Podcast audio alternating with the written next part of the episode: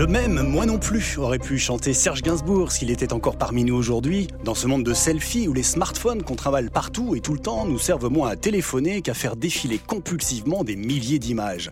Regarder, mais aussi se montrer et se regarder pour se convaincre. Mais se convaincre de quoi? D'exister, d'être comme les autres, rassurer d'être normal ou bien d'être unique, original? Miroir, mon beau miroir numérique, dis-moi qui est le plus beau ou la plus belle? Dans Détour vers le futur, nous poursuivons aujourd'hui notre immersion dans le thème de l'amour au futur et nous nous intéressons à l'estime de soi, aux relations que nous entretenons avec nos propres images, désormais démultipliées à l'infini par les réseaux sociaux et les messageries instantanées. Alors, pour discuter de ces sujets et nous projeter vers le futur, nous sommes très heureux d'accueillir nos trois invités. Tout d'abord, David Le Breton, vous êtes professeur d'université, sociologue et anthropologue, spécialiste des représentations du corps humain. Vous avez notamment écrit sur le corps surnuméraire dont vous allez nous parler. Bonjour et bienvenue David Breton. Bonjour, merci. Notre deuxième invité est photographe, plasticien, metteur en scène et chercheur. En tant qu'artiste, vous explorez la pensée et la pratique de la métamorphose à travers des transitions de genre, d'état, des hybridations, jusque dans votre propre corps. Bonjour Smith. Bonjour. Et notre troisième invité est physicien, chercheur en nanobiosciences, c'est-à-dire que vous travaillez directement à l'échelle des atomes, à l'interface entre le vivant et la technologie. Vous allez nous expliquer tout cela et aussi les questions éthiques que cela soulève. Bonjour et bienvenue Christophe Vieux. Oui, bonjour à tous. Alors le selfie est peut-être actuellement ce qui caractérise le plus notre société numérique. Le mot lui-même est entré dans le Larousse en 2016 et d'après un article de Courrier International en 2019, ce ne sont pas moins de 90 millions de selfies qui sont publiés chaque jour sur Internet. Alors David Le Breton, quel regard portez-vous sur ce fait social planétaire? Qu'est-ce que ce phénomène dit de nous et de notre société? Bien, vous commencez par une question immense. Euh, je, je, dirais que le, selfie est finalement un peu l'indice de l'hyper-individualisation de nos sociétés contemporaines. Une, individualisation qui commence, euh, disons, au début des années 90, qui fait voler en éclats les cultures de classe, les cultures régionales, les cultures religieuses, enfin toutes les anciennes cultures traditionnelles. Et à partir de ces années-là, on devient un individu. C'est-à-dire que nous avons à nous mettre au monde par nous-mêmes, en, s'appuyant sur des représentations, sur des valeurs euh, qui nous, qui nous sont propres. Et puis plus on avance dans le temps, donc plus effectivement l'individualisation devient une hyper-individualisation. Et aujourd'hui, on, en est arrivé à une époque d'hyper-individualisation, c'est-à-dire que chaque individu fait un peu une île à lui tout seul, un peu dans l'oubli d'ailleurs de l'ensemble. On est arrivé euh, aujourd'hui dans une époque d'individualisme, de déliaison en quelque sorte, des liaisons du social, et puis d'où euh, cette nécessité de se regarder en permanence soi-même finalement pour se conforter dans l'image qu'on a de soi, puisque le selfie, le selfie évidemment, c'est une forme de narcissisme, de renvoi à soi en permanence. Non pas d'ailleurs que le narcissisme soit forcément euh, négatif, il faut forcément avoir un, narcissisme minimum pour pouvoir euh, exister, mais là disons qu'on a affaire à un narcissisme social qui prend une extension considérable. Alors vous, Smith, euh, en tant que photographe, vous avez euh, forcément une relation particulière à, l'image. Est-ce que vous faites, est-ce que vous êtes adepte de cette pratique? Est-ce que vous faites beaucoup de selfies? Alors, euh, pas tellement, mais étrangement, j'ai souvent appelé des portraits que je faisais d'autres personnes des autoportraits. C'est-à-dire que j'ai pris conscience progressivement que ce que je cherchais en faisant des portraits d'autres personnes, c'était une sorte d'identification à travers cette rencontre, en fait. Et euh, souvent, les personnes que j'ai photographiées m'ont souvent dit qu'ils ne se reconnaissaient pas tellement dans mes, dans mes images. Et je me suis aperçue que finalement, il y avait plus de, de, quelque chose qui serait moi que quelque chose qui serait eux dans ces images-là. Donc peut-être un, un selfie par détour. Euh, Et vous, Christophe Vieux, vous faites des selfies? Non, non, pas du tout. Je ne suis pas très adepte de, de la chose. En fait, si je pouvais m'effacer devant le paysage, euh, je le ferais volontiers. Alors, par contre, vous êtes enseignant en école d'ingénieur euh, à Toulouse. Est-ce que vous, voyez vos étudiants pratiquer, euh, le, avoir une pratique du selfie particulière ou, pas plus que ça? Est-ce qu'ils participent à ces 90 millions de, photos quotidiennes? J'imagine que oui, mais en tout cas, en face de leur professeur de physique, rarement, je vous rassure. C'est rassurant quelque part. Alors, je reviens vers vous, David Le Breton, avec ce que vous disiez, parce que c'est vrai qu'il y, y avait déjà beaucoup de choses par rapport à cette question du selfie et, finalement qui considère euh, attendre, enfin, on s'attend plutôt à considérer euh, la personne comme une sorte de produit. Euh, est-ce qu'on peut dire ça aujourd'hui? Est-ce que, en fait, on parle beaucoup de personal branding, notamment hein, en, bon, en bon français sur les, réseaux sociaux, c'est-à-dire se vendre soi-même comme une marque hein, et appliquer des techniques un petit peu de marketing comme on fait pour, pour des produits? Est-ce que c'est ça le, signal aujourd'hui de, cette, de ce rapport à sa propre image? Bah, ce qui se joue, c'est une nouvelle forme de dualisme qui n'oppose plus le corps à l'esprit ou à l'âme, mais le corps à la personne. D'où d'ailleurs cette obsession du miroir qui caractérise aujourd'hui nos sociétés contemporaines. Le corps est devenu un autre, donc un alter ego, un autre soi-même sur lequel on peut bricoler en permanence. Et le corps est devenu une matière première, une matière première donc pour se façonner un personnage, pour se façonner une identité euh, provisoire qui va permettre une reconnaissance également euh, temporaire, euh, mais qui va donner un goût de vivre en tous les cas aux personnes qui, qui se qui sont adeptes de ce genre de démarche. Ça peut être aussi d'ailleurs une manière de, de, trouver sa place dans le monde, de, dans la mesure aussi où on vit dans une société où il n'y a plus de repères euh, bien établis, où il y a des milliers, des milliers, des milliers plutôt de repères euh, possibles. Donc non pas une disparition du sens, non pas un manque de sens comme on dit parfois, mais plutôt une pluralité de sens. Je pense que cette relation au miroir, cette relation au selfie, cette relation au corps est une manière de savoir qui l'on est. Mais bien entendu, c'est une, euh, c'est une démarche qui n'en finira jamais dans le contexte contemporain, surtout d'ailleurs avec la marchandisation croissante du corps, euh, et puis cette obsession également de l'apparence, de l'image, mais nous sommes aussi dans une société du look, hein, dans une société du spectacle, dans une société euh, de l'image, et donc nous sommes reconnus essentiellement à travers l'image que nous offrons aux autres. Donc il faut tirer son épingle du jeu dans tous les sens du terme pour pouvoir exister dans le monde d'aujourd'hui. Alors paradoxalement, on ne s'est jamais vu autant à l'écran qu'en ce moment, avec notamment le mm. télétravail généralisé. Et à longueur de journée, on voit sa petite image en petit dans le coin en bas à droite de l'écran. Et, on lit de plus en plus d'articles, de témoignages de, de, bah, gens qui pratiquent ça à longueur de journée, qui, cette saturation, ce, ce ras-le-bol de se voir en permanence et de se voir parler. Enfin, du coup, on a ce côté, euh, je me vois, mais là, ça devient gênant. Est-ce que du coup, c'est pas paradoxal par rapport à ce que vous disiez, euh, David Je pense que chacun de nous est ambivalent devant son propre visage, euh, puisque je crois qu'on cherche en permanence à se rejoindre à travers son visage, d'où d'ailleurs euh, l'importance des autoportraits dans l'histoire de la peinture. Je me suis beaucoup intéressé à Rembrandt à cet égard, hein, qui en a peint, je crois, 80, 90, j'ai plus le chiffre en tête, mais c'est une recherche de soi. Quoi. Quand on regarde son visage dans le miroir, on a l'impression que ce n'est pas nous, que quelque chose de notre visage nous échappe à jamais. Et bien entendu, notre visage, c'est aussi le lieu de notre identité, c'est le lieu à travers lequel nous sommes reconnus, nous sommes nommés, nous sommes identifiés à un sexe, à, identifiés à un âge, euh, une qualité de séduction, etc. Mais en même temps, je crois que peu d'entre nous ont le sentiment de coïncider réellement avec eux-mêmes. D'où cette, euh, d'où cette ambivalence, en effet, qui fait que si les uns ne cessent de se regarder, mais peut-être justement dans une fuite, euh, dans une fuite en avant de l'impossibilité de saisir leur propre, leur propre visage, d'autres, en effet, sont plutôt hostiles à se regarder en permanence et je suis un peu comme ceux qui ne se regardent jamais dans l'écran. Je me mets le plus loin possible, j'ai pas envie de me voir. Ce qui importe en l'occurrence d'ailleurs là, c'est plutôt notre parole que notre visage. Mais donc voilà, je pense que l'ambivalence au regard de son propre visage est une donnée anthropologique. Mhm. Ça, rejoint ce que vous disiez, Smith, justement par rapport à, ces autoportraits qui sont finalement des photos euh, de, vos amis ou de, de personnes que vous rencontrez. Exactement. Ouais, ouais. Alors aujourd'hui, ces, miroirs dans lesquels on, se regarde, ils sont aussi augmentés. C'est un peu ça la particularité peut-être euh, de notre époque aussi, c'est que la technologie, euh, elle est partout. La technologie numérique, je pense par exemple à, ces filtres qu'il y a sur Instagram, euh, qui sont, alors on pense évidemment les filtres avec les oreilles.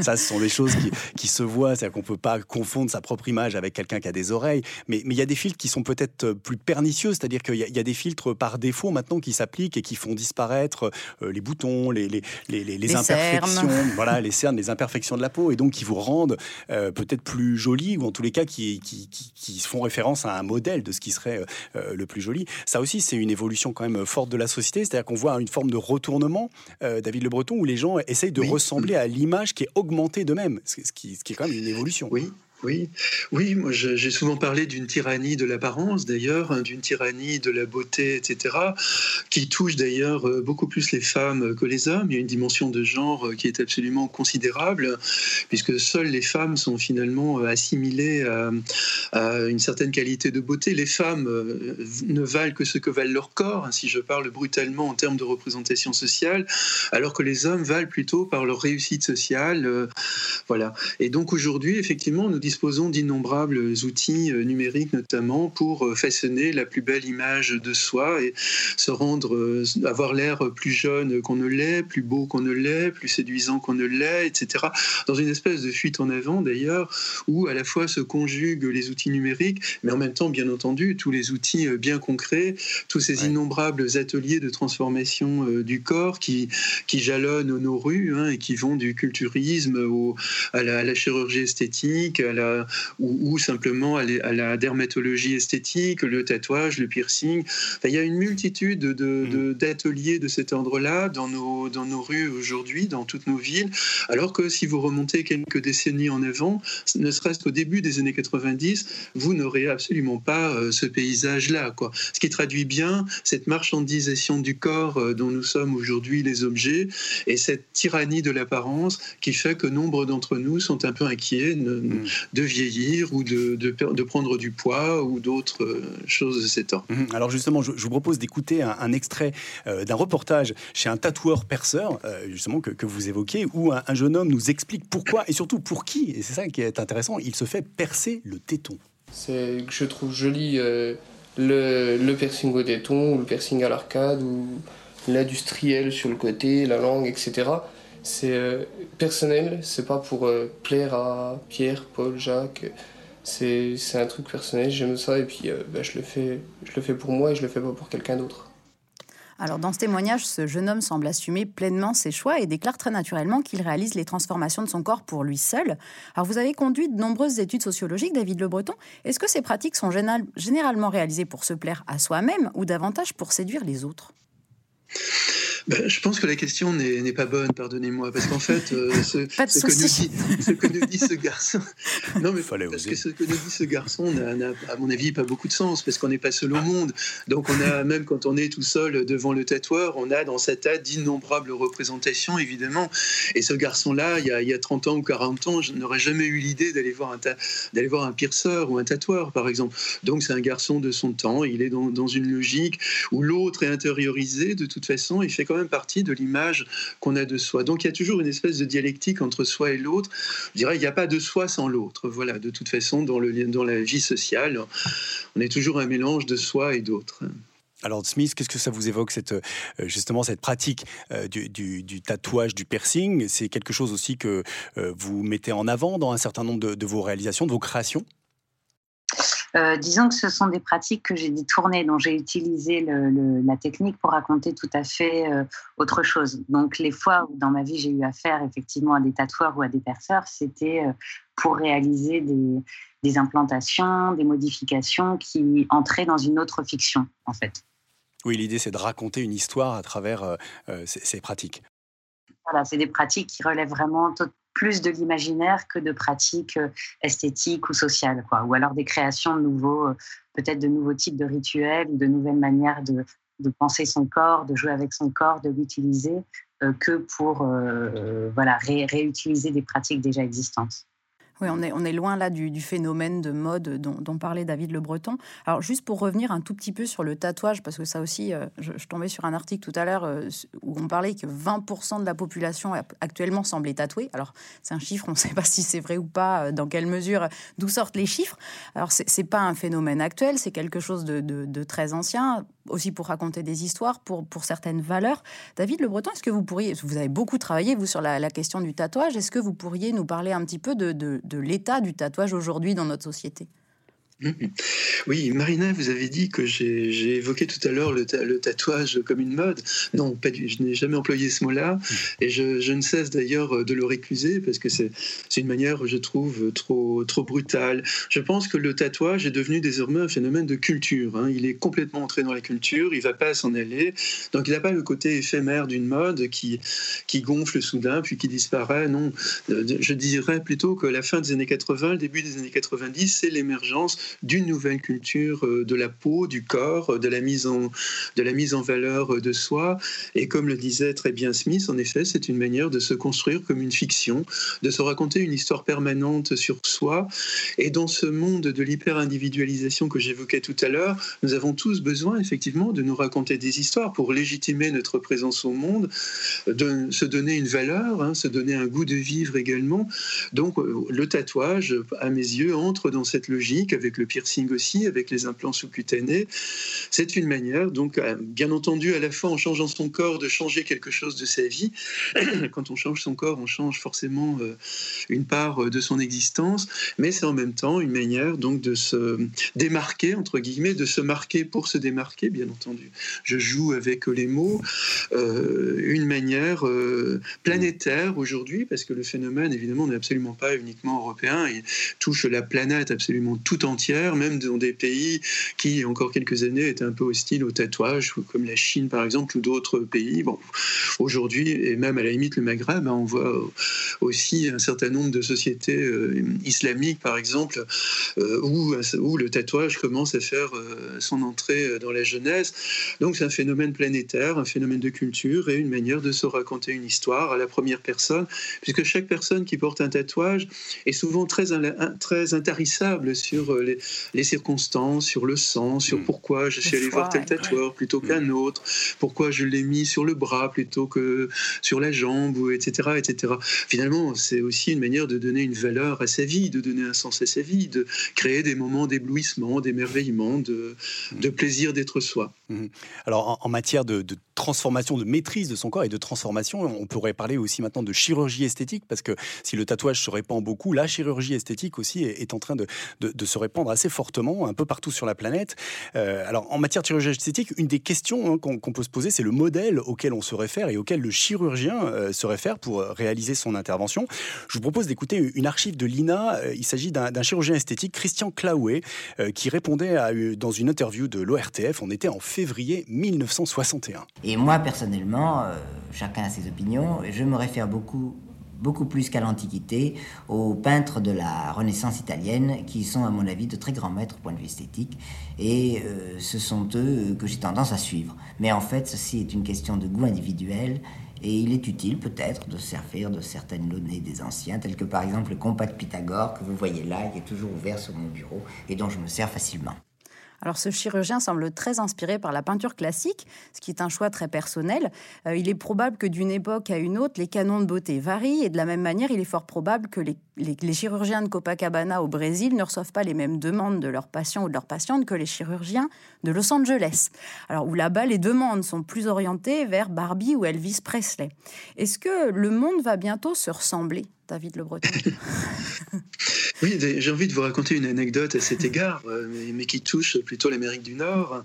C'est une, une, convention qui a lieu dans un grand hôtel de Miami, euh, où les femmes, évidemment, sont à la cafétéria en bas, en train d'attendre leurs maris qui sont en train de faire des choses extrêmement sérieuses dans les, dans les étages. Et puis voilà un ascenseur euh, qui s'arrête, voilà des hommes qui en sortent, et puis un homme qui prend, un homme qui prend sa compagne par le, le bras et qui lui dit, chérie, il est temps qu'on s'en aille. Il se tourne vers elle et il se dit Oh, excusez-moi, il s'est trompé de femme. Pourquoi s'est-il trompé de femme? C'est parce qu'effectivement, dans, dans ce hall d'hôtel, de grand hôtel, il y a une trentaine, une quarantaine de femmes qui sont des, des copies conformes les unes les autres. C'est-à-dire qui sont véritablement clonées les unes les autres et sont toutes aussi blondes, les dents blanchies, euh, avec des seins qui ont exactement le même format, etc.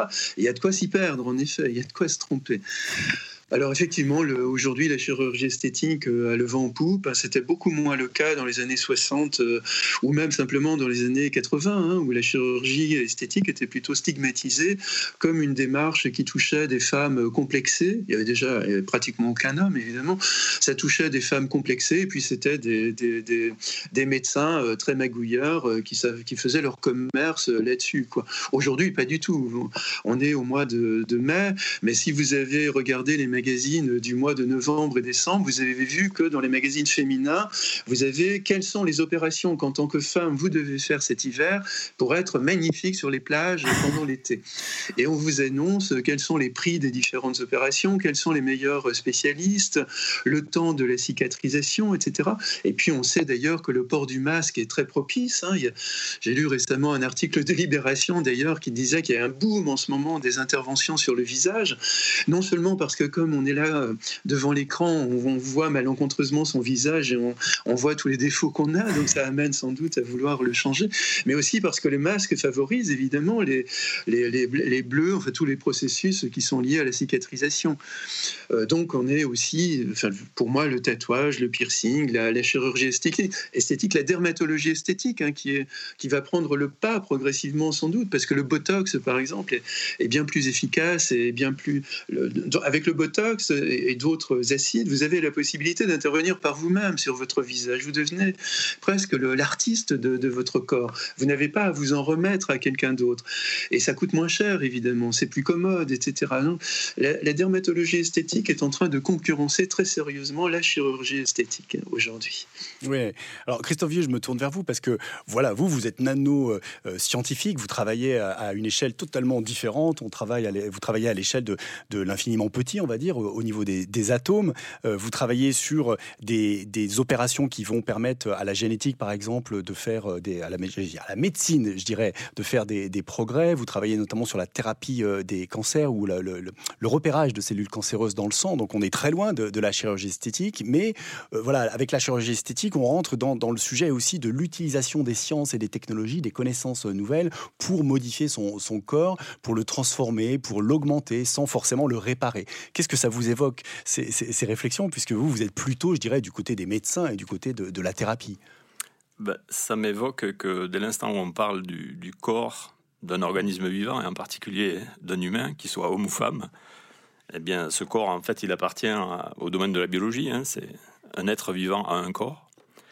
Et euh, on peut se poser donc les questions de comment la biologie a fricoté avec les sciences et les techniques. Alors la biologie est évidemment aussi une science et une technique.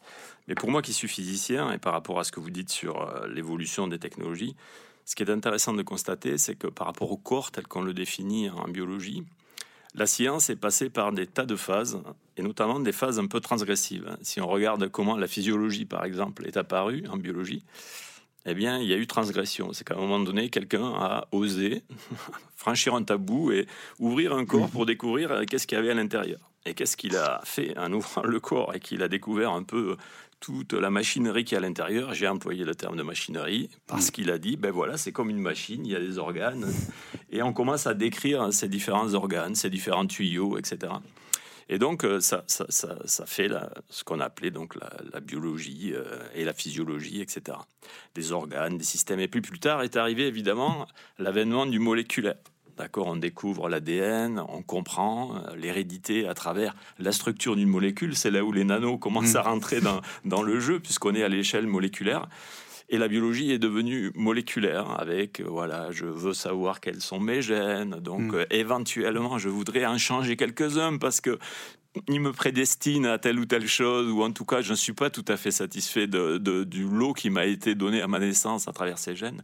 Et je crois du moins c'est ce que j'essaie d'expliquer rapidement aux gens pour qu'ils comprennent un peu l'évolution de tout ça, c'est qu'aujourd'hui on vit une troisième transition dans la biologie, qui est celle où maintenant on commence à travailler à une interface directe entre les machines que nous avons élaborées, qu'elles soient numériques ou qu'elles soient nanotechnologiques, avec le vivant, directement, avec nos cellules. Ce qui veut dire qu'en fait on franchit une autre transgression, c'est-à-dire qu'on va commencer à faire des choses qui sont des hybridations, entre des systèmes techniques artificiels, ingénieurs, donc euh, avec des, formes, des structures et, des fonctions particulières, et se les mettre euh, sur soi, mhm. coller sur la peau et de plus en plus dans soi. Et en fait, on travaille à ça. Évidemment, il y a toujours une application médicale. Mhm. Vous pensez par exemple à quelqu'un qui est, qui est tétraplégique ou qui a, qui a perdu des fonctions de ses membres. Si vous arrivez à mettre une puce qui est capable de stimuler directement ses neurones, vous pouvez lui redonner une motricité qu'il a perdue. Évidemment, mhm. c'est fantastique. Mais on voit très bien que toutes ces technologies sont duales et qu'une fois que ça a été mis au point dans un contexte médical, ça peut être utilisé pour des usages qui sont totalement différents, y compris des usages où on va faire de son corps son projet personnel et on va vouloir l'agrémenter. Alors, je, dis ce mot avec tous les guillemets qui, s'imposent, d'un certain nombre de dispositifs qui vont être beaucoup plus invasifs que ceux qu'on a parlé jusqu'à présent, puisqu'ils vont être de la technologie avec de la mémoire, du traitement de l'information, qu'on va s'intégrer à l'intérieur du corps. Les objets connectés, hein, c'est mm. déjà un début de ça. Mm-hmm. Ils sont pas tout à fait dans nous, hein. mais croyez-moi, en recherche, on travaille à cette interface vivant-système artificiel à une échelle extrêmement réduite, où les communications se font très rapidement et de façon très fiable. Et c'est ça que la science est en train de, de mettre à jour. Quel usage on en fera, c'est la grande question, mais en tout cas, il, est probable qu'on peut imaginer que dans, dans quelques décennies, on aura un arsenal de nouvelles techniques, de nouveaux dispositifs qui permettront à chacun de faire de son corps son propre projet de vie. Alors là, évidemment, la transition avec Smith euh, est, toute trouvée, mais juste avant de, vous donner la, parole, je, voudrais vous parler, euh, puisqu'on parle de transgression, alors c'est intéressant que ce soit un, scientifique qui nous parle de, de transgression, puisqu'on a peut-être plutôt l'habitude que ce soit les artistes, justement, qui, qui, se livrent à, la transgression. Et je voulais vous parler d'Orlan euh, euh, à ce moment-là de l'émission. Orlan, qui est, qui est, un artiste, une artiste euh, française qui fête ses 74 ans cette année, qui publie justement début juin son autobiographie chez Gallimard, qui va s'intituler Striptease, tout sur ma vie, tout sur mon art. Et alors, si vous connaissez pas Orlan, faut savoir que c'est une des pionnières du bio-art, justement, une des premières qui a utilisé le bloc opératoire comme un atelier de création pour se transformer et jouer avec sa propre image elle a démarré d'abord en tant que photographe dans les années 60 avec un discours féministe assez percutant, puis peu à peu elle a utilisé son propre visage comme matériau de création afin de produire des images de reconfiguration, de self-hybridation, comme elle le dit, pour lesquelles elle a eu recours à la chirurgie esthétique et aux implantations sous-cutanées. Une démarche artistique qu'elle a baptisée l'art charnel et qu'elle définit comme un travail d'autoportrait au sens classique, mais avec des moyens technologiques qui sont ceux de son temps justement, qui oscillent entre défiguration, refiguration et qui s'inscrit dans la chair parce que notre époque commence à en donner les possibilités. Alors, je vous propose d'écouter comment elle parlait de son travail il y a une vingtaine d'années, c'était en 2001, et on était au micro de France Inter. La métamorphose est, toujours, un vieux mythe. On a toujours voulu changer les corps. On a toujours voulu être, surtout en tant qu'artiste, démiurge aussi. Et donc, euh, effectivement, euh, c'est des pratiques que moi, je, continue, que j'interroge, euh, mais qui ont toujours été à notre porte. Mais actuellement, avec les manipulations génétiques qui arrivent, donc on va pouvoir changer non seulement d'apparence, de peau, mais on va pouvoir changer beaucoup plus intensément, beaucoup plus profondément. Alors David Le Breton, vous avez eu l'occasion de travailler sur Orlan, peut-être même de la rencontrer. Qu'est-ce qu'elle a apporté à votre travail sur la question du corps et de ses représentations? Oui, il y a une très longue connivence euh, entre Orlan et moi. Je, l'aime, je l'aime énormément. J'ai souvent dit d'ailleurs aux étudiants que c'était la, sociologue du corps la plus avancée, la plus percutante, parce qu'elle fait de son corps en effet un objet d'expérimentation. Elle a un discours extrêmement fin. Elle est pleine d'humour. Elle a un discours très très fin sur son travail. Euh, pour moi, c'est un peu, d'une certaine manière, une compagne de, cheminement, en tous les cas, dans ma pensée sur le corps. Euh, pensée aussi sur l'identité d'ailleurs elle a, elle, a, bien le sentiment que finalement une identité n'est jamais fermée euh, sur elle-même. Euh, d'ailleurs, elle, a cette très belle manière de se définir. Elle dit, euh, elle dit, elle dit, je ne dis pas je suis, je dis je somme, ce qui est une formule absolument magnifique pour dire en effet que chacun de nous est constitué d'innombrables personnages et que finalement ce sont les circonstances de la vie qui font que tel ou tel de nos personnages prend, prend le pas sur les autres. Elle, elle va évidemment plus loin que d'autres en changeant son visage, en changeant, puisque là, évidemment, sa, première très très grande performance en 90 ou 91 quand elle se met des, enfin quand elle fait une opération de chirurgie, enfin une série d'opérations de chirurgie sur son visage en référence à l'histoire de l'art, à l'histoire du portrait, mais elle, elle, met deux bosses sur son front euh, mhm. qui, qui changent évidemment euh, son, son visage de femme. Et elle explique à cette époque-là qu'elle veut montrer que la beauté peut prendre des formes innombrables. On, entre autres, passer par une, ce qu'on pourrait appeler parfois la monstruosité, entre guillemets. Et en effet, quand on voit Orlan, elle est toujours d'une séduction euh, prodigieuse. Je vous raconte une anecdote quand même qui est restée vraiment un moment très fort dans, dans mon histoire. C'était à l'école des beaux-arts à Lyon où nous avions été invités. il y avait Henri-Pierre Jeudi, si ma mémoire est bonne, et puis un autre critique d'art de l'époque, et il y avait Orlan qui était là. Et à la fin de, nos, de nos discussions, de nos conversations, nous sommes allés dans un grand restaurant euh, lyonnais, euh, le Saint-Georges, si ma mémoire est bonne, euh, un restaurant absolument immense. et nous voilà, nous entrons Orlan entre la première, dans ce restaurant où il y avait peut-être plus d'une centaine de personnes. Au fur et à mesure qu'elle avançait euh, dans, le, dans, le, restaurant, tout le monde se taisait. On aurait dit, euh, on aurait dit Moïse dans la, qui ouvrait la mer Rouge. Et c'est absolument extraordinaire. Une image d'une très grande beauté, d'ailleurs, avec Orlan, qui évidemment joue aussi la star de, avec beaucoup d'humour. Voilà, on a fait une silence autour de nous. Et puis après, on entendait les chuchotements derrière nous. Voilà, donc, euh, vous voyez, la mer merveilleusement réussi euh, son œuvre, qui, est encore en mouvement d'ailleurs. Mhm. Alors Smith, du coup, euh, en tant qu'artiste, vous connaissez Orlan. Alors je ne sais pas si vous la connaissez personnellement, mais est-ce qu'on peut dire que son travail vous a inspiré? Est-ce que quelque part c'est quelque chose qui, qui est dans un coin de votre esprit euh, Ou bien vous vous inscrivez dans une autre démarche, une autre approche des modifications corporelles et, et du travail autour du corps comme matériau à la création? Alors oui, je pense que mon travail a été fortement influencé ou peut-être même rendu possible parce qu'il y a d'abord eu Orlan. Mmh. Euh, Orlan, c'est pas seulement, enfin voilà, c'est des heures, des performances, un changement de nom, les opérations. Enfin, il y a une façon de parler de soi, une façon de mélanger la façon de parler de soi et de parler de son travail. Toutes ces choses que je, me suis aussi, euh, d'une certaine manière, appropriées. Euh, il y, a plein, plein de choses qui sont dites et qui sont, qui sont vraiment très intéressantes et qui nous permettent de revenir à Orlando peut-être, mais c'est le fait que tous les, les, les, outils qu'on mentionne depuis tout à l'heure, c'est-à-dire le selfie euh, euh, augmenté de filtres, la chirurgie esthétique, les tatouages, enfin les modifications mmh. corporelles charnelles, réelles, organiques, mais aussi on pourrait parler de traitements hormonaux aussi dans mmh. une autre euh, en fait, moi, je, là où c'est intéressant, c'est que ce sont des techniques qui sont vraiment parfois à cheval entre euh, euh, la médecine. Enfin, je il y a, des, personnes, en particulier les personnes trans, mais ça concerne aussi un grand nombre d'autres personnes, patients qui souffrent de, dysmorphie, c'est-à-dire d'impression qu'il y a quelque chose qui ne va pas avec leur image du corps, des, des, défauts qui peuvent être imaginaires ou alors des façons de ressentir son corps qui ne correspondent pas à la manière dont on se perçoit euh, et qui doivent donner lieu, qui doivent être pris en charge euh, par des modifications corporelles réelles, des opérations, etc.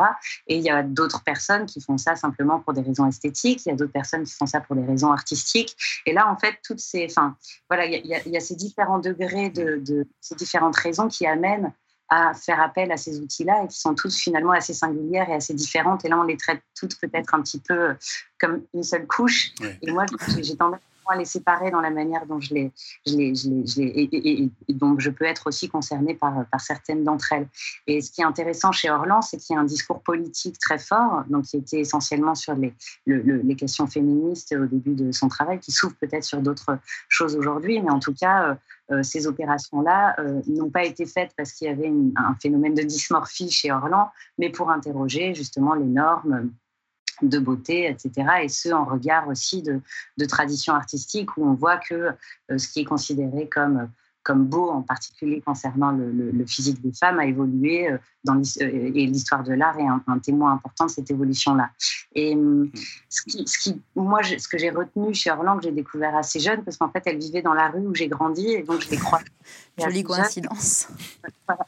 Évolué avant de la rencontrer plus brièvement dans des expositions. On a pu exposer, euh, voilà, dans des expositions collectives et des choses comme ça. Mais son, la découverte de, de, voilà, du documentaire Carmel Art et tout ça, ça a été quelque chose de, de, fondateur chez moi, mais aussi les travaux d'autres, d'autres artistes euh, dont on parlait comme body artist avant. Aujourd'hui, on parle peut-être plus d'art hybride euh, ou de bio-art. Je pense en particulier à Stellark, euh, Eduardo Katz, art orienté objet. Mm.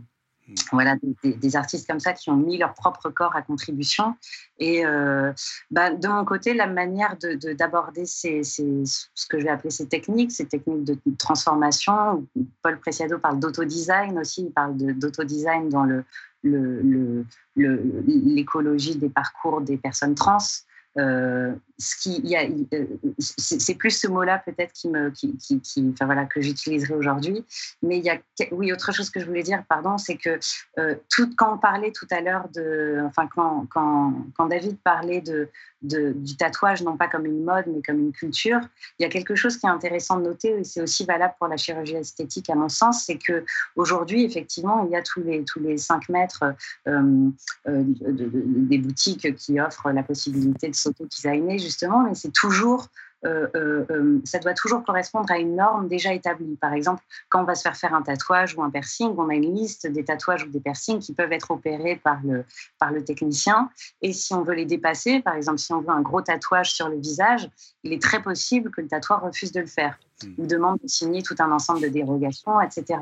De même, Preciado en parle très bien dans Testo Junkie. Si on est un bodybuilder qui veut prendre de la testostérone, à ce moment-là, c'est facile, c'est en vente libre.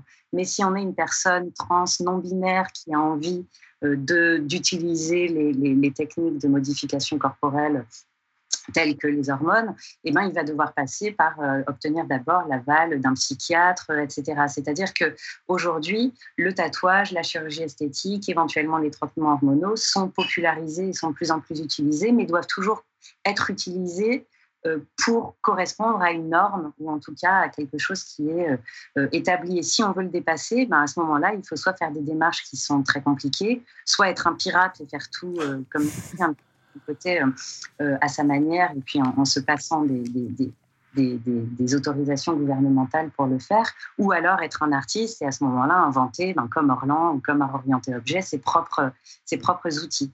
Et ben moi, c'est un petit peu ce que, ce que, j'ai fait avec ce, avec ce projet euh, qui, qui, était spectrographie et pour lequel je me suis fait implanter une puce électronique. Et ce qui était dit tout à l'heure sur le, la, finalement les avancées scientifiques qui vont ensuite euh, euh, déborder sur les, les usages grand public. Mmh.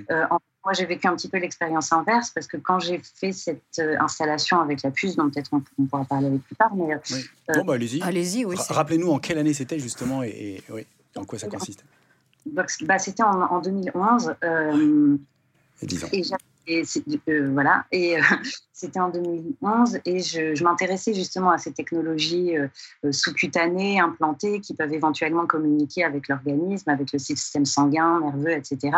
Et évidemment, rien n'était disponible pour le, grand public à ce moment-là. Il existait des pompes à hormones, des patchs hormonaux, des choses comme ça, mais ça restait assez peu invasif, invasif finalement.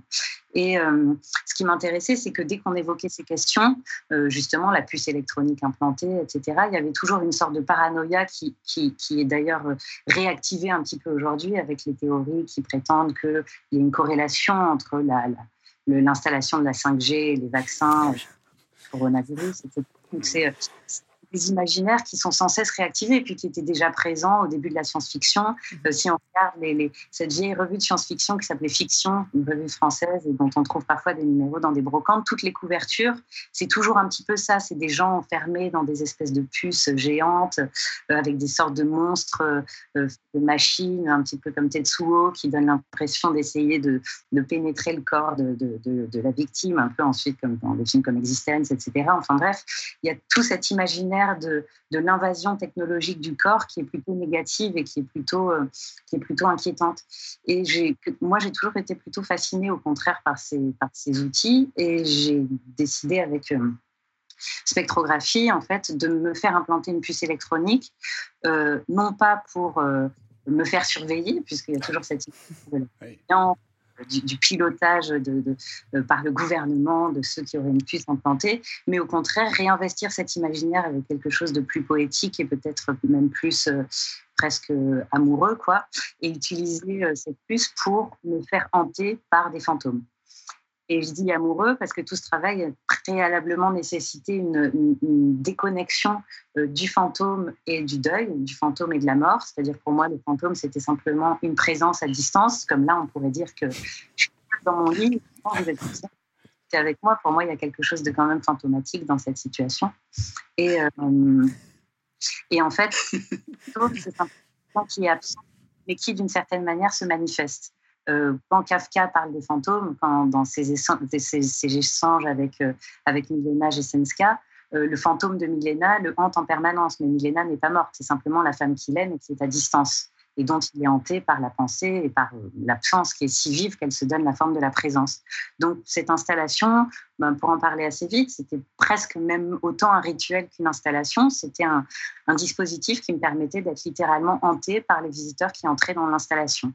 Donc concrètement, euh, les gens entraient dans une pièce. Euh, et euh, qui était faite de miroirs, qui n'étaient pas éclairés, qui étaient toutes noires. Donc quand ils étaient à l'intérieur de cette pièce, ils ne se voyaient pas. Et d'un seul coup, il y avait euh, une caméra thermique, donc une caméra qui capte les, spectres, le, le, spectre, une partie du spectre électromagnétique qui est euh, trop loin dans le trop loin dans longueur d'onde pour être détectable par nos yeux, mais qui se manifeste sous la forme de restitution visible de chaleur. Donc c'est assez beau, vous devez voir à quoi ça ressemble. C'est mmh. souvent des, oui, des images bleues, jaunes. Voilà, c'est ça. On voit les silhouettes, en fait. Voilà, c'est ça. Plus c'est jaune, plus c'est chaud, plus c'est mm. bleu, plus c'est froid, par mm. exemple. Et donc, le, la chaleur des visiteurs, donc on peut faire une analogie entre chaleur et présence, chaleur et vie, chaleur et énergie, euh, est capturée, par, euh, est capturée par, euh, par la machine et envoyée en temps réel à une puce électronique que je me suis fait implanter grâce à un dispositif RFID plus plus 4G, etc., et qui fait et qui active ensuite une sorte de vêtement de chaleur que je porte que je porte sur moi. Donc les spectateurs, eux, se voient dans ces miroirs grâce à un, mapping, en fait. Ils se voient plus eux, mais ils voient la chaleur qui renvoie. Donc c'est assez ludique. Par exemple, s'ils ont une main froide et qu'ils la posent sur le visage chaud, d'un coup, ça fait comme de la peinture. Ils peuvent se peindre avec leur propre euh, différence de température. Et de mon côté, moi, je reçois euh, un spectre je reçois la chaleur du visiteur de mon installation et ce où je me trouve. Et donc, je suis hantée par ce visiteur et sa chaleur m'est transmise en temps réel. Donc là, je ne sais pas, c'est peut-être le, peut le jeu somme de, de. C'est-à-dire que d'un coup, mon corps est habité par une subjectivité qui se manifeste de manière calorifique autre que la mienne. Donc, je suis habité quelque part par une présence qui se manifeste comme un peu une, bouffée de chaleur. Euh, qui est très ponctuelle, mais qui me signale que quelqu'un d'autre est en train de m'habiter. Donc évidemment, on est dans quelque chose de totalement poétique, c'est-à-dire qu'il n'y a pas d'incidence sur le fonctionnement euh, euh, voilà, organique, atomique, moléculaire, nerveux, sanguin de mon corps. Mais toutefois, il y a une communication qui se fait euh, à distance, qui est réelle et qui, d'une certaine façon, m'augmente. Du coup, Christophe, vous, vous travaillez sur, euh, sur des, implants aussi qui, qui, viennent dans le corps, des nanoparticules, on en parlait, qui sont là plutôt pour détecter un certain nombre. Alors là, non pas de, de, de sensations, de corps, de, de, présence, mais plutôt pour détecter un certain nombre de cellules. Il y a un lien? Les technologies évoluent beaucoup, donc on fait des choses de, de plus en plus sophistiquées, de plus en plus miniaturisées, donc de plus en plus furtives et comme je l'expliquais tout à l'heure, qui sont biocompatibles, euh, qui peuvent donc résider dans le corps humain pendant un certain temps mhm. sans qu'il y ait de, danger particulier. Et effectivement, ça évoque un petit peu ce qui vient d'être dit. Quelque part, ce que je retiens de, la description, c'est cette idée qu'en fait, euh, on veut s'augmenter. Donc le, terme a été employé, d'accord mhm. Alors, soit c'est pour faire une somme, soit c'est pour s'augmenter pour, pour un certain nombre de motivations. Et, et finalement, ce qui me paraît intéressant dans les discussions, c'est que, outre le, côté technique et comment on va s'y prendre, qu'est-ce qui sera réellement possible d'augmenter ou de ne pas augmenter, qui fait mhm. partie quand même d'une certaine projection vers le futur qui est toujours hasardeuse en science. Mais si je me défais de, cette armure qui est toujours difficile à porter du scientifique qui va nous dire est-ce que c'est possible, est-ce que c'est pas possible, si j'essaie d'ouvrir mon esprit, me de dire allez, allons-y, il va y avoir des choses possibles et essayons de libérer notre imaginaire et de se dire ok, je peux me transformer. Donc la transformation est un mot qui a été employé euh, plusieurs fois, qui est intéressant. Mhm. Et je peux éventuellement me transformer pour m'augmenter. C'est moi qui, qui, dois dire quelle est ma motivation à cette augmentation. Et ce qui me fait euh, beaucoup réfléchir en ce moment et qui me fait aussi euh, un petit peu peur d'une certaine façon, et c'est sur quoi j'essaie d'alerter les gens, c'est qu'en fait, évidemment, cette, idée que par la technologie, on peut se transformer et donc s'augmenter, il y a des gens qui, ont, qui y ont réfléchi ces gens-là s'appellent des transhumanistes et ils ont une visée de se dire qu'aujourd'hui, euh, humain, Homo sapiens sur Terre, ça devient de plus en plus difficile de vivre dans cette maison que nous avons salie, et que par conséquent, par les technologies, il est de notre devoir de prendre en main notre propre évolution biologique et de se transformer pour pouvoir survivre aux atteintes délétères qu'on porte à notre environnement. Et donc, ils sont en train de légitimer, d'un point de vue à la fois éthique, de philosophie morale, cette idée que aujourd'hui, Homo sapiens doit sortir de sa condition biologique première et prendre en main sa propre évolution biologique. Alors tout est impliqué, hein. les nanotechnologies, les biotechnologies, la génétique, la modification des gènes, les puces qu'on va s'implanter, les membres bio-ioniques qu'on peut se faire greffer, etc. Tout est bon pour essayer de sortir de sa condition biologique. Et moi j'interroge le modèle qui est derrière. Et je dois dire que ce qui m'a intéressé, c'est d'écouter la motivation hein, qui vient d'être dite, qui est très différente de celle qu'on va rencontrer de la plupart des gens. Quand on leur dit comment vous, pourquoi vous voudriez vous augmenter, qu'est-ce que vous voudrez changer, eh bien, ils sont déjà formatés par notre société, qui fait qu'en fait que on a tous comme idéal de transformation hein, la, la personne, le corps idéal vers lequel je veux tendre. Eh bien, notre idéal, c'est la machine. En fait, aujourd'hui, on va parler de performance. On va pas parler de plaisir réellement. On va dire il faut que vous soyez plus performant.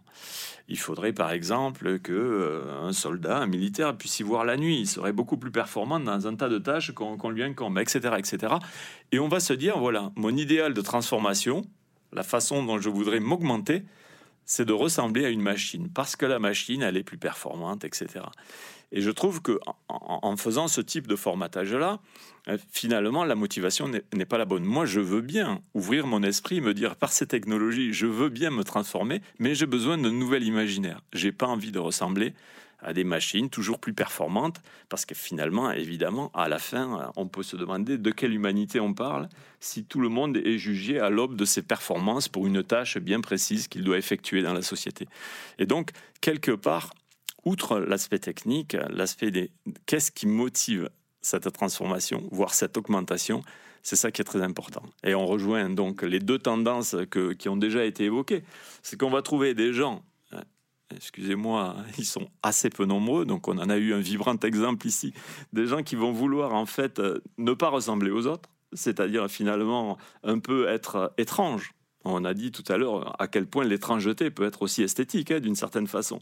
Donc ils vont chercher à sortir du troupeau pour être différents des autres, ils sont très peu nombreux. La majorité, évidemment, voudront ressembler à voilà, des icônes, des, des, références qui font, euh, voilà, qui formatent un petit peu cet imaginaire. Et tout le monde tendra vers un aspect qui peut être un peu uniforme, c'est ce qu'on disait tout à l'heure. Et donc la motivation de la transformation, c'est la grande question. Et il faut que toutes les motivations soient possibles. Donc il faut libérer notre imaginaire. Mais pour l'instant, notre imaginaire est drivé par la performance et par notre ambition de ressembler aux machines que nous avons nous-mêmes créées. Mmh. David, Le Breton, c'est ce que vous avez appelé le, corps surnuméraire, parce que je sais que vous avez aussi beaucoup travaillé et réfléchi sur cette euh, idée du mmh. transhumanisme. C'est ça, c'est mmh. qu'aujourd'hui, finalement, on a envie de quitter nos corps. Oui, c'est l'idée d'un corps en trop. Je crois que le, pour, les, transhumanistes, le, péché originel, c'est le corps, c'est l'incarnation de notre présence au monde qui leur paraît complètement dépassée vers ce que Christophe plus ou moins appelait la post-humanité, le post-biologique, le post-darwinisme, etc. Il faudrait, dans leur esprit, euh, instruire une espèce de, rupture anthropologique radicale qui arracherait euh, notre humanité actuelle donc à son à, l'évolution pour la bâtir de je ne je peux même pas dire de ses propres mains, parce que là, en l'occurrence, les métaphores corporelles n'ont plus aucun sens non plus. On est effectivement dans un monde qui nous échappe complètement, qui est celui des nanotechnologies, des biotechnologies, de l'informatique et autres. Mais leur fantasme, c'est d'éliminer la mort, c'est d'éliminer le vieillissement, c'est d'éliminer la maladie, et, en effet d'aller dans le vers un culte de la performance qui est totalement ultralibéral. En fait, euh, tous ces, toutes ces personnes qui sont dans l'éloge de cet homme, de cet homme sont dans l'éloge de l'ultralibéralisme, c'est-à-dire de la puissance, de la, de la performance, de l'efficacité, du rendement, etc. Et ne sont absolument pas dans le goût de vivre. À la différence, par contre, de Smith, qui, est, qui en effet est, davantage dans la création, dans le plaisir. Euh. Il y a quelque chose de très puritain, d'ailleurs, un dernier mot, il y a quelque chose de très puritain, évidemment, dans ces démarches transhumanistes. C'est en cela qu'elles sont aussi euh, essentiellement nord-américaines. C'est que le corps est vraiment. Le corps, c'est le lieu du désir, donc il faut contrôler tout ça, il faut canaliser tout ça, il faut à la limite supprimer tout ça une fois pour toutes. Mhm. Alors, justement, pour aller vers la, fin de cette émission et, ouvrir nos imaginaires, euh, je vous propose euh, d'écouter un petit extrait sonore. Nous sommes des poussières d'étoiles s'il n'y avait pas eu les étoiles bien avant nous, nous ne serions pas là, puisque pour faire un être humain, il faut des atomes. Alors là, on vous emmène dans le cosmos. Vous avez reconnu cette voix, bien sûr, c'est celle d'Hubert Reeve, le, célèbre astrophysicien qui a popularisé les connaissances autour de l'origine du cosmos et de la vie. Et je crois que Smith, c'est une voix qui vous parle particulièrement et qui est une de vos sources d'inspiration aussi. bah, c'est plus, oui, bien sûr. Je pense que tout le monde a Reeves. Mais. Euh, bah, là, ça élève le débat au niveau des étoiles. Racontez-nous, et comment vous, vous, vous, brisez cette relation entre la Terre et le cosmos? Bah, disons que c'est intéressant parce que là, on parlait de transhumanisme. Moi, bon, c'est sûr que c'est peut-être plus au, post-humanisme, même si parfois les, les, les, la frontière entre les deux est un petit peu délicate parfois à, exprimer. Mais c'est vrai que ce qui m'intéresse euh, en ce moment et récemment, c'est plutôt euh, euh, de faire d'interroger en fait les, les, barrières que nous, euh, humains, plaçons entre nous et le non-humain au sens très très large, euh, en prétendant qu'il y a une sorte de barrière infranchissable, alors qu'en fait, ben, beaucoup d'artistes depuis un certain temps travaillent sur les, les, porosités qui existent entre humains et non-humains. Et euh, ben, ces, dernières années, euh, je travaille sur un projet qui s'appelle Décidération, de Sidus qui veut dire l'étoile, et le D qui serait une privation, donc une privation des étoiles ou une mise à distance des étoiles. Et c'est un projet dans lequel de manière collective, parce que je travaille avec euh, des architectes, danseurs, écrivains, philosophes, astrophysiciens. C'est une sorte de, laboratoire de réflexion autour de, la raison, qui essaye d'explorer les raisons pour lesquelles euh, on est aujourd'hui dans une société ou dans une culture, on a un petit peu de mal à le définir, qui a mis à distance euh, les étoiles. C'est-à-dire qu'on parle du cosmos comme si on n'en faisait plus partie, comme si c'était une mm. sorte de chose qui nous était extérieure, alors qu'évidemment, non seulement ça nous constitue, c'est ce que dit Hubert Reeves, on est des poussières d'étoiles, les atomes qui nous constituent ont été forgés dans la même supernova que euh, ceux qui ont fabriqué la Lune ou, ou tout le vivant d'ailleurs, donc il n'y a pas de différence fondamentale sur le plan euh, atomique entre nous et ce qu'on appelle le cosmos. Et puis, euh, par ailleurs, tout ce qui me concerne, tout ce qui concerne le, le supralunaire, en fait, nous semble euh, distant. La plupart des gens connaissent plus euh, les constellations, ne regardent plus le ciel, les voient même plus d'ailleurs, puisque le, ciel, on le sait, est pollué par les lumières qu'on émet. Et puis le, rapport principal qu'on a aujourd'hui avec le, cosmos, mais c'est plutôt en l'occurrence le, sublunaire, c'est euh, la colonisation. Envoyer, envoyer, des, envoyer des, peut-être des explorateurs sur des planètes pour faire des extractions minières ou pour nous y installer, polluer le ciel de satellites qui ne servent pas à grand-chose à part se connecter plus vite sur Instagram pour poster plus rapidement son selfie. On y revient. Et du coup, pour contrer ça, vous, vous avez proposé une démarche inverse qui serait, euh, que vous appelez l'endocosmologie. Exactement, l'endocosmologie, c'est un petit peu ce que dit euh, Hubert Reeves, c'est-à-dire la prise de conscience que le cosmos n'est pas au-dessus de nous, mais à l'intérieur de nous, qu'on en fait partie. Donc on a cette sorte de, c'est une façon de retourner en fait le point de vue qu'on a sur le cosmos, qui n'est pas reprendre le point de vue de Sirius que critique Bruno Latour, euh, en pensant qu'il faut être terrestre et absolument terrestre et penser depuis notre condition terrestre, mais au contraire éclater le regard et voir que le cosmos euh, euh, est tout autour de nous et en nous. Et pour se rappeler de ces choses-là, eh ben, on a créé, quand je dis nous, donc c'est ce qu'on s'appelle les décidérés ou les stélatniques, les compagnons des étoiles, on a mis en place un certain nombre de dispositifs, de protocoles, de propositions, dont une série d'implantations qu'on a commencé il y a deux ans, où on propose à ceux qui le désirent de se faire implanter des fragments de météorites, par exemple. Donc on est dans une modification corporelle qui est presque invisible. je ne sais pas si on voit que j'ai une petite bosse. Ah oui, alors là, pour, nos amis qui nous écoutent simplement, euh, voilà, Smith est en train de nous montrer son, son poignet avec une petite bosse, effectivement. Donc ça, c'est la trace du, météorite, un fragment de météorite que, que vous avez euh, incorporé. Plus précisément, c'est un fragment de la météorite d'Orgueil qui, euh, si des scientifiques nous écoutent, ça leur dira sans doute quelque chose, que c'est une météorite qui a été très célèbre. Elle est, tombée à la fin du 19e siècle dans le Tarn-et-Garonne, dans une ville qui s'appelle Orgueil, et donc dont elle porte le nom. C'est assez drôle parce que ça nous ramène aux mythologies humaines euh, première, quoi, cette idée de l'orgueil. Et, et, cette météorite, une météorite qui contient des acides aminés extraterrestres, qui aurait contenu des acides aminés extraterrestres, comme on en trouve sur d'autres météorites carbonées qui tombent, qui tombent régulièrement sur Terre, et donc pourrait attester cette idée de l'homme qui est une poussière d'étoiles, la météo, la panspermie, donc la météorite qui potentiellement apporte la vie sur Terre, etc. Donc c'est une manière de se rappeler, euh, c'est un rappel, quoi, c'est une, c'est un, un, rappel à, à, changer de point de vue. Donc voilà, si certains veulent se faire implanter, on a un ami, Jean-François qui est astronaute, qui s'est fait implanter un petit morceau de la Lune. Euh, d'autres se sont fait implanter un petit morceau de la planète Mars, etc. Et c'est une manière de, créer, disons, une, alliance qui est plus amoureuse et amicale que, euh, que, que capitaliste et que dominatrice sur ces autres sur ces autres objets célestes que celui sur lequel on se trouve. Et dont il ne faut pas oublier que comme notre corps, c'est avant tout un vaisseau. quoi. C'est-à-dire la planète, c'est notre vaisseau. On se déplace à vitesse infinie dans l'espace dessus en ce moment. Et finalement, bah voilà, tout ça, c'est une manière de ne pas l'oublier c'est une beaucoup plus jolie image et euh, représentation que les, sujets qu'on évoquait juste avant. D'ailleurs, à, mesure que vous écoutiez euh, Smith, Christophe Vieux, vous avez sorti euh, un petit objet de votre poche. je, vous, je, vous, laisse nous en parler. En fait, donc, ce qui vient d'être dit m'a évoqué une manie qui est la mienne depuis assez longtemps, en fait. Euh, c'est vrai qu'on a, on a toujours besoin d'être connecté. Aujourd'hui, euh, le monde dans lequel on vit nous connecte à des tas de choses, à un réseau, à des informations dont on peut se, un peu s'interroger sur la pertinence. Et moi, ce que j'ai toujours ressenti euh, profondément, c'est cette, cette, envie, en fait, cette, cette nécessité d'être connecté à la biosphère. Alors, je ne suis pas allé jusqu'aux météorites, et donc je ne peux pas vraiment parler d'endocosmologie.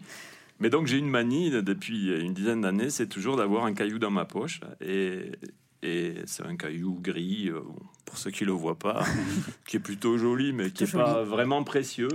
Et, j'ai toujours besoin de le, de le, toucher euh, constamment. En fait, euh, c'est simplement pour me rappeler que j'ai les pieds sur Terre, quelque part, et que je suis connecté dans, dans une planète que j'habite. Et quelque part, c'est une forme d'endocosmologie malheureusement, je suis pas assez audacieux peut-être pour aller jusqu'à l'implantation.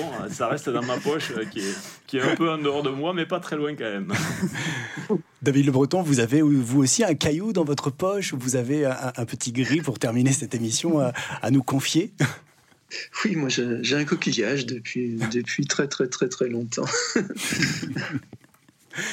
Très bien. Bah écoutez, pour, pour découvrir votre travail, Smith, parce que là, vous, vous avez ouvert des, des, perspectives et des horizons euh, assez passionnants, euh, euh, bah, je vous recommande d'aller cet été aux rencontres de la photographie d'Arles, puisque vous exposez justement une expo intitulée Décidération, du désastre au désir vers une nouvelle ou une autre mythologie du spatial, c'est ça, ça, ça démarre début juillet, je crois. Exactement. Voilà. Merci en tous les cas de, votre présence fantomatique à travers ces dispositifs de télécommunication euh, avec nous aujourd'hui, mais bien présente. Euh, et, on était très heureux de, vous accueillir. Merci également à vous, David Le Breton. Alors aussi fantasme à distance, mais en tout cas, vous étiez bien avec nous. Et je vous rappelle votre, votre dernière publication intitulée Marcher la vie, un art tranquille du bonheur, paru euh, l'an dernier aux éditions Métayer. Voilà, et merci, et merci également Christophe Vieux, dont on pourra une interview d'ailleurs faite par euh, Bernadette Benso de Vincent dans, la revue Philosophie Scientai. Alors vous trouverez toutes les références sur le site web du Quai des Savoirs. Dans le prochain épisode de Détour vers le futur, nous partirons vers un tout autre sujet puisque nous parlerons de l'amour et des robots. Alors peut-on aimer des robots plus que des humains? Sans commentaire. Tous les épisodes de Détour vers le futur sont disponibles sur le site web du Quai des Savoirs et sur toutes les plateformes de podcast. N'hésitez pas à vous abonner, à faire abonner vos amis, à commenter, à liker, à poster, ça nous fait toujours très plaisir. Merci à nos partenaires de l'INA pour la recherche documentaire. Merci également au CNRS et à Campus FM où vous pouvez nous écouter à Toulouse le lundi de 12h à 13h. Détour vers le futur, une émission préparée et présentée par Marina Léonard et Laurent Chiquano avec l'aide de Françoise Vissac, à la prise de son Benoît Valade et à la réalisation Arnaud Maisonneuve. À très bientôt. Ciao. À bientôt.